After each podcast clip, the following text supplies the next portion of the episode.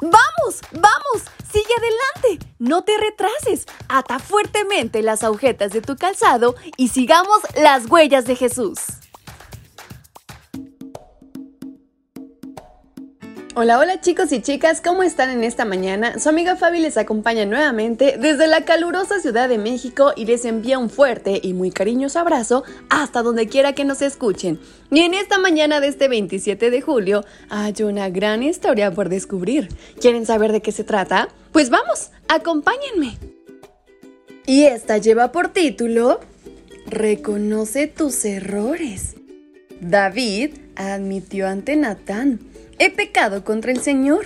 Y Natán le respondió, el Señor no te va a castigar a ti por tu pecado, y no morirás.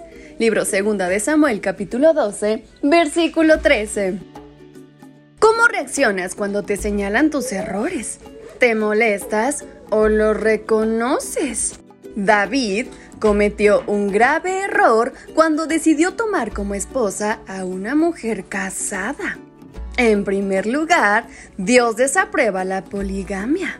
La Biblia menciona las historias de personajes que tuvieron más de una esposa y siempre descubrimos que fueron muchos más los problemas que los momentos de felicidad. Dios envió a un sabio profeta llamado Natán para que mediante una parábola le mostrara al rey su grave error. Cuando Natán terminó de contar la parábola, David podía haberlo mandado a matar, o podía haber negado su equivocación o culpado a alguna otra persona. También podía haber justificado su acción. Era el rey. Pero David no se escudó en ninguna de estas alternativas. Reconoció su equivocación y más tarde escribió el Salmo 51, que es la sincera oración de arrepentimiento del rey de Israel. ¿Sabes cuál es la parte más maravillosa de esto? Que Dios le aseguró el perdón. Sin dudas, Dios envió a Natán para que trabajara a favor del rey. Cuando te equivocas, Dios envía a sus mensajeros para darte mensajes en el momento oportuno.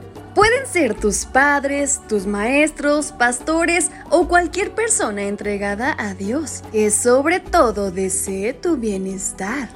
Ellos se acercan a ti para ayudarte a depender de Dios y a que no te apartes de sus caminos. Recuerda que todos nos equivocamos y todos pecamos.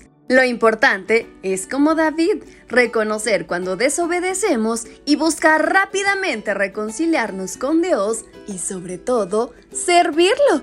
Así que ya sabes cuál es el consejo. De inmediato acude a nuestro Rey, que solo Él sabrá aceptar esa oración sincera y sobre todo ese arrepentimiento.